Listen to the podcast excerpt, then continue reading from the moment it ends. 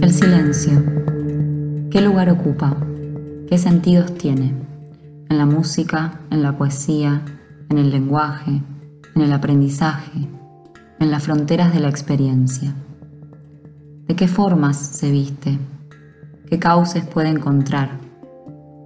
¿Se puede establecer una diferenciación entre silencios significantes y silencios asignificantes?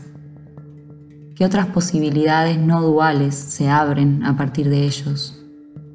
Pensamos, sentimos, hablamos el silencio, buceamos en sus modos, nadamos en sus intersticios, nos lo preguntamos en la inmensidad de su apertura.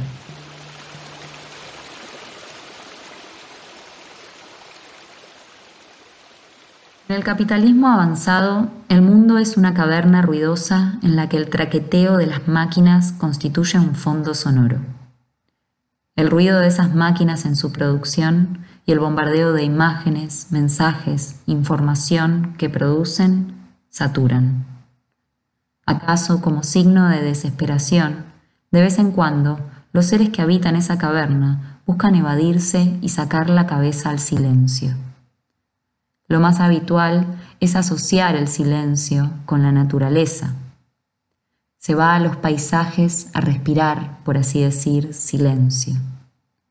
También en la caverna ruidosa que es la ciudad se puede consumir silencio, se puede comprar.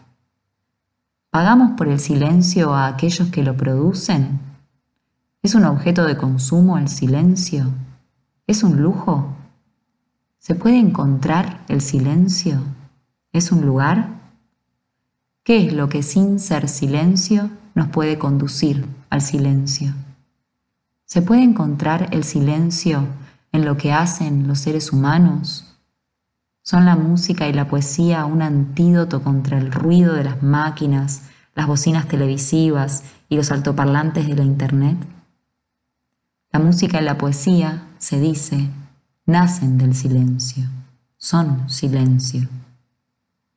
Es el silencio lo que permite toda palabra, todo lenguaje. ¿Es el silencio oscuridad? ¿Es terrible el silencio?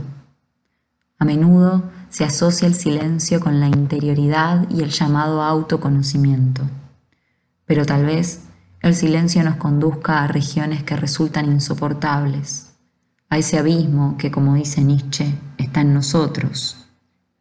¿Puede salvarnos el ruido? ¿Qué silenciamos cuando nos entregamos al ruido? ¿Es el silencio una escucha? ¿Es el silencio una forma de respirar? ¿Es todo silencio el presentimiento de un significado? ¿Es toda escucha un silencio? ¿Se puede matar la otredad con el silencio? El silencio, el silencio. Naufragamos en sus variaciones.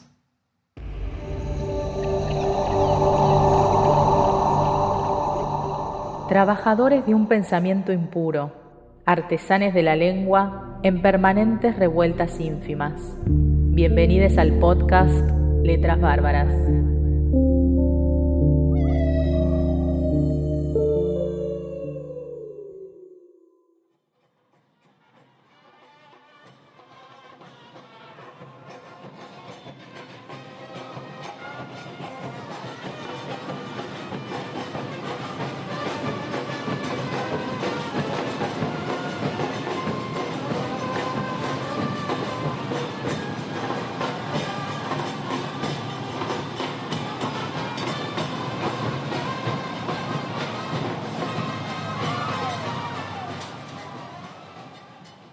Carola Escolari es licenciada en Psicología y analista de la conducta.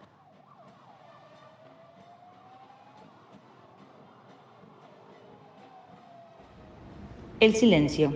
¿Es salud? Una simple búsqueda online dice que el silencio es un estado en el que no hay ningún ruido o no se oye ninguna voz. Dos cosas que llaman la atención es que se habla del silencio desde la perspectiva de ausencia y además se lo define como un estado. Para poder hablar de algo es necesario definirlo y ponerlo en contexto. Como psicóloga y analista de la conducta, cuando me toca hablar del silencio, me gusta hablar de él desde una perspectiva de presencia. El silencio es una conducta que emite una persona, que tiene un propósito y que siempre comunica. El silencio es una conducta que se practica y se escucha. Al silencio hay que conocerlo, entender su función. Estar en silencio para reflexionar y estar en silencio porque la angustia no nos permite hablar son dos contextos totalmente distintos. El silencio es salud. Es salud cuando se le da su espacio, se lo observa, cuando se entiende que es una conducta con identidad propia, cuando se lo reconoce, cuando se le presta atención y se lo respeta.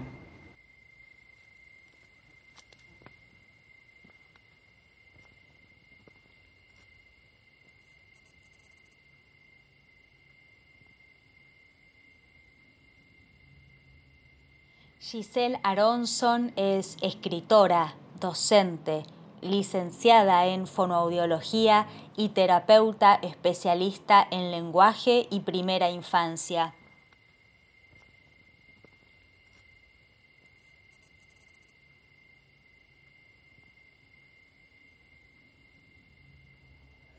¿Cuántas palabras son necesarias para hablar del silencio?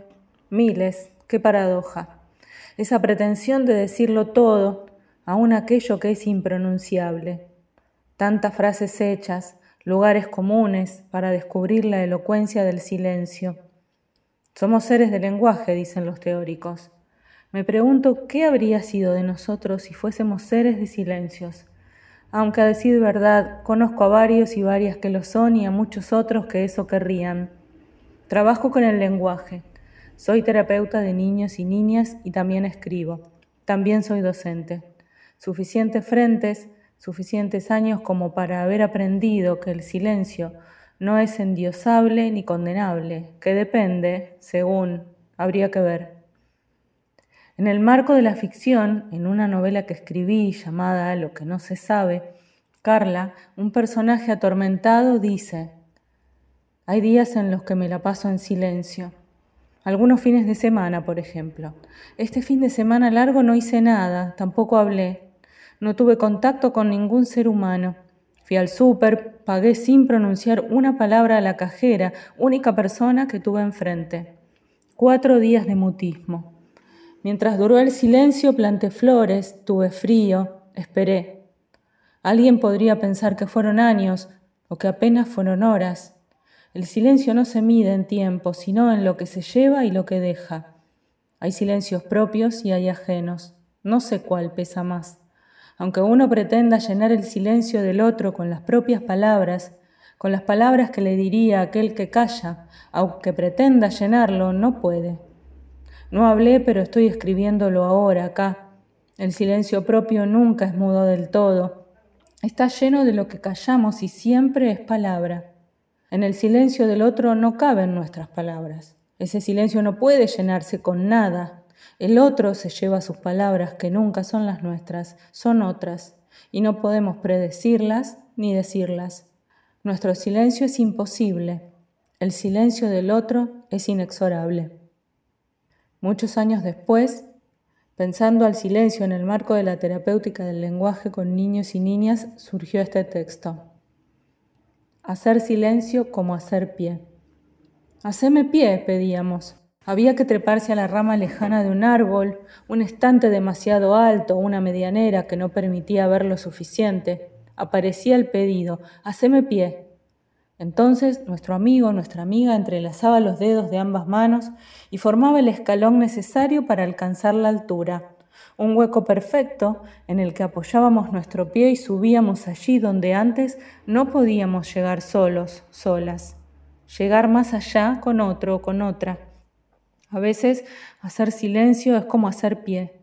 Alguien, quien está en lugar de donante del lenguaje, tiene que callar un momento, silenciarse y esperar a que el otro, la otra, el niño, la niña, se apoye en ese hueco, en ese espacio de silencio para que su palabra aparezca y pueda alcanzar altura, llegar más allá. Y en el medio, remediándolo todo, o al menos intentándolo, un poema.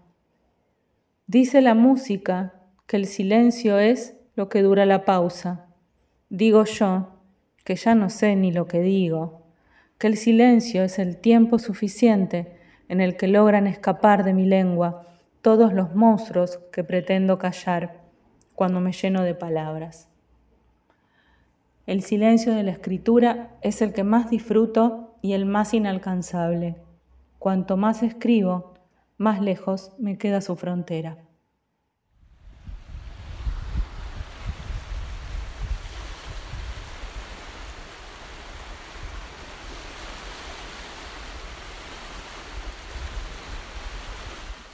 Gustavo Martín Páez es licenciado en musicoterapia, profesor de música, músico y productor.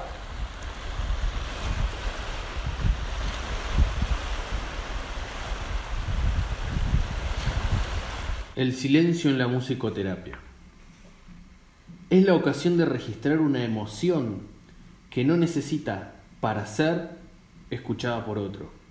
La ocasión de transitar un silencio que apela a un enigma sostenido y soportable.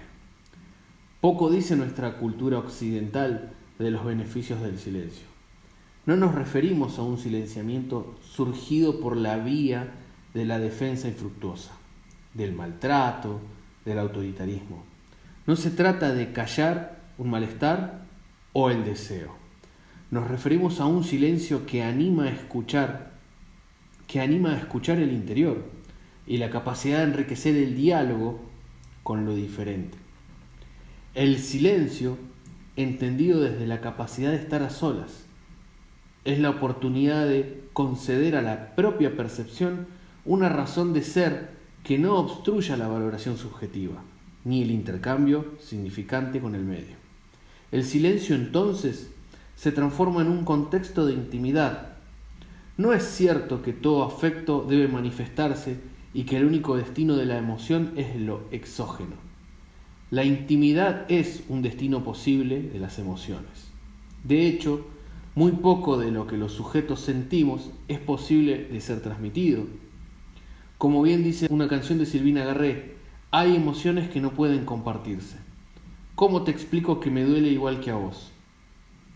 Este vaivén entre emoción manifiesta y emoción a solas abarca todo un campo problemático de la expresión y de sus contextos. Sede del cuerpo y de las relaciones humanas.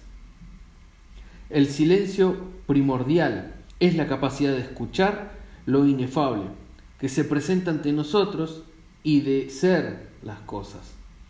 Una vivencia que nos llena de goce estético por la vida. Es en sí la posibilidad de descubrir la belleza del gesto y de la expresión humana.